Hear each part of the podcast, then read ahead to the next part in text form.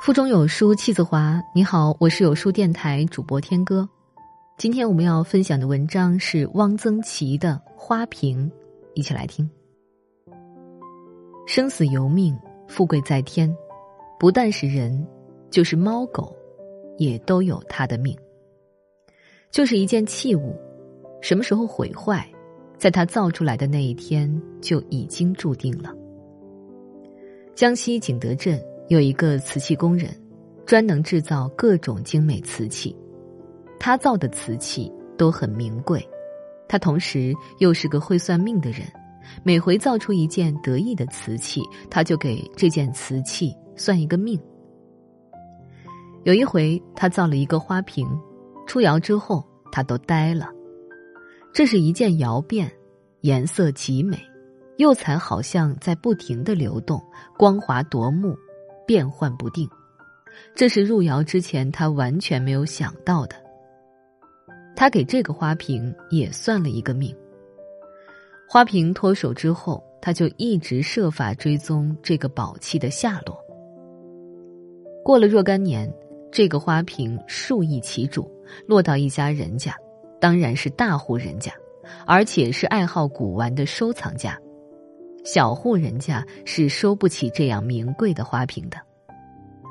这位瓷器工人访到了这家，等到了日子，敲门求见，主人出来，知是远道来客，问道何事？久闻府上收了一个窑变花瓶，我特意来看看。我是造这个花瓶的工人。主人见这人的行为有点离奇，但既是造花瓶的人。不便拒绝，便迎进客厅待茶。瓷器工人抬眼一看，花瓶摆在条案上，别来无恙。主人好客，既是富家，却不居傲。他向瓷器工人讨教了一些有关烧窑挂釉的学问，并拿出几件宋元瓷器，请工人鉴赏。宾主二人谈得很投机。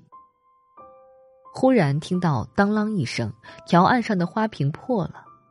主人大惊失色，跑过去捧起花瓶，跌着脚连声叫道：“可惜，可惜！好端端的，怎么会破了呢？”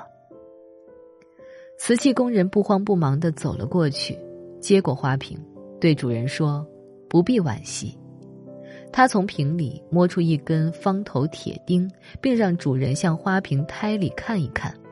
只见瓶腹内用蓝釉烧着一行字：“某年月日时，鼠豆落丁回此瓶。”这是一个迷信故事，这个故事当然是编出来的，不过编得很有情致，这比许多荒唐恐怖的迷信故事更能打动人，并且使人获得美感。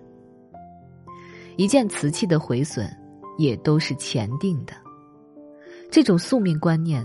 不可谓不深刻。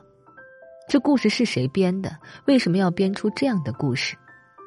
迷信当然不能提倡，但是宿命观念是久远而且牢固的，它将会在相当长的时间内在中国人的思想里潜伏。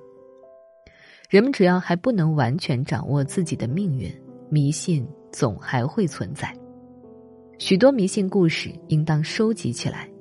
这对我们了解这个民族长期形成的心理素质是有帮助的。从某一方面说，这也是一宗文化遗产。